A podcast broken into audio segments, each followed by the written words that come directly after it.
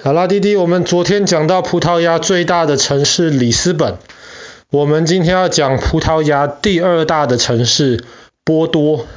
又叫波尔图 （Porto）。其实，葡萄牙这个国家的名字 Portugal 就是来自于波多。那么，波多这个城市，它其实是一个很有名的港口，它是葡萄牙最大的港口。那么 Porto 这个字原来的意思其实也就是港口的意思。那么它除了是个港口之外呢，在大航海时代开始之后，波多是一个非常重要的一个造船的一个地方。所以有很多要横跨美洲或是要开到亚洲去的这些船，其实都是在波多建造的。所以想当然。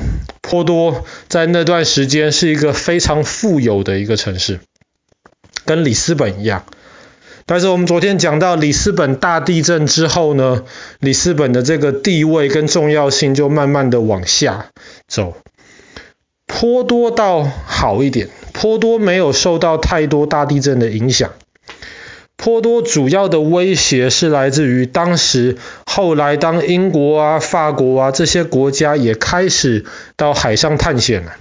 那么这些造船的地方也开始从波多慢慢的分散到了这些其他彼此竞争的国家。但是波多的人运气很好，而且也很聪明，他们那个时候发现了一个神奇的东西，就是波多生产很多葡萄酒。通常葡萄酒他们就会放到船上，然后比方说载到英国去卖。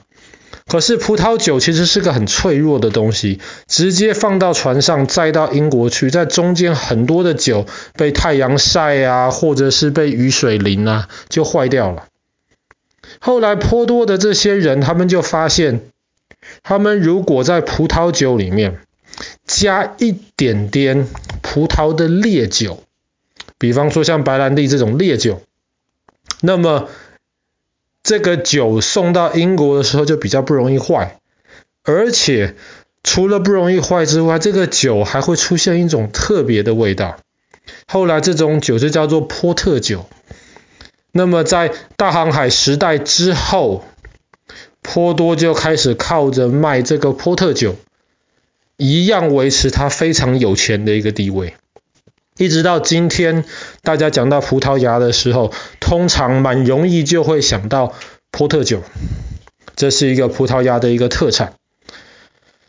那么什么地方能够表示出波多这个地方其实是一个很富有的一个城市呢？比方说好了，我们知道麦当劳全世界都有，很多地方的麦当劳长得都很像，像我们家附近的那个麦当劳长得就很普通，跟其他地方麦当劳没什么不同。但是波多有一个被称为是全世界最漂亮的一个麦当劳。进到这个麦当劳里面的时候，它的装饰、它的装潢就好像是你走到博物馆里面去一样。为什么这个麦当劳会这个样子呢？就是当时开这间麦当劳的时候，他们正好选在了一个就是非常有历史的一个房子里面，那个房子美的可以当博物馆。那么除了麦当劳之外呢，波多还有一个很有名的一个书店，叫做莱罗书店。莱罗书店其实不大，可是它好多次被评为全世界最美的一个书店。这个书店，当你走进去的时候，你会看到两旁那种原木木头色做的那些书架。从地板堆到天花板，上面摆满了书，然后还可以闻到那种散发出那种古典木头的那种气味。可是，在它一楼的中间的地方，会有一个楼梯上到二楼，圆形的这样子转到楼上去，然后上面有非常繁复的这些雕刻。然后走到楼上去之后呢，在楼上的这个。等于说像是阳台边的地方，你可以看到楼下，然后这个蜿蜒上来这个美丽的楼梯，然后在天花板里面，天花板上面还是彩绘玻璃，像是教堂里面的那种彩绘玻璃。所以当天气好的话，太阳光透过彩绘玻璃洒下来，那么整个书店里面就是这种五颜六色、非常缤纷的样子。那么这个书店绝大多数的空间你能看得到，天花板是彩绘玻璃，然后墙壁上面基本上都是原木的书架。可是，在它有一面靠正面的这个墙壁上面没有摆书架的时候，上面你就可以看到，在墙壁上面以前非常有名的那些设计师，他们留下来的一些墙壁上面的一些图案。一个图案代表艺术，一个图案代表科学。莱罗书店漂亮到什么程度呢？漂亮到它是全世界爸爸知道唯一你要买票才能够进去的书店。不够，买票了之后，你可能还在外面排上好几个小时的队伍。其实这个书店本来一开始它是不用买票，大家都可以进去参观，像全世界任何其他书店一样。但是后来他们发现这个书店太漂亮，吸引太多观光客了。可是里面摆的基本上都是葡萄牙文的书，外国观光客看不懂，所以很多人进去拍照了就出来没有买书，就给这个书店的老板造成了很大的困扰。所以后来他就开始要收钱。当然，你如果付了这个门票，进去之后买了书的话，你买书的你那个门票的钱就可以抵掉买书的钱的一部分。所以对于当地的老百姓，如果是真的要去买书的话，倒还是没有什么问题。只是这个书店漂亮到一个程度，到还要买票跟排几个小时的队伍才进去。爸爸是很想有机会能够亲眼的见识一下。那么也有人说，看到这个书店，特别是那个上到楼上去的那个楼梯，很多人就会想到在《哈利波特》里面出现的一个书店，里面的那个场景，莱罗书店的场景也非常像《哈利波特》里面出现的场景。那很多人就猜，因为《哈利波特》的作者，嗯，呃，J.K. 罗琳，爸爸去年讲过《哈利波特》的故事。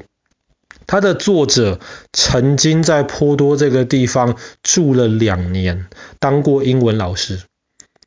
所以想当然尔，他一定拜访过莱罗书店。那个时候特别还不用收门票，还没有这么多观光客，他一定拜访过很多次。所以很多人就猜莱罗书店应该给了 J.K. 罗琳很多的灵感，帮助他完成《哈利波特》的这一套小说。那么波多还有一个很有意思的一个教堂，当你从远处看的时候，你会发现那是一个超级大、很漂亮的一个教堂。可是你如果仔细往前看，走到这个教堂门口仔细找，你会发现这其实是两个教堂，不是一个教堂。在这两个教堂中间有一栋非常窄的房子，这个房子的宽度大概还不到一公尺。很多人就觉得很奇怪，为什么在这个地方盖两个靠得这么近的教堂？有些人就在猜，有可能是当时一个牧师盖了一个教堂，可是其他的牧师看不过去，他们可能感情不是很好，想比较，所以就在那个教堂旁边盖了另一个漂亮的教堂，要比谁盖的教堂比较美。也有人说是因为当时葡萄牙有一个法律，他说教堂四面都要有独立的墙壁，教堂的墙壁不可以跟另一个教堂靠在一起。那不知道这个是不是真的，但是当地人其实都在开玩笑说，因为原来这两个教堂，其中一个是给神父住的。另一个是给修女住的，他们不希望神父跟修女走得太近，所以在中间就安插了一个这么小的一个窄房子，把神父跟修女的教堂隔开。有趣的是，这两个教堂参观都不用钱，可是如果要去参观中间这个窄房子，现在里面还有人住，参观中间这个窄房子的话，反而要收钱。那。不知道哪天我们有没有机会去波多这个地方，亲眼见识一下这个美丽的城市。那么我们今天的故事就讲到这边，葡萄牙的波多。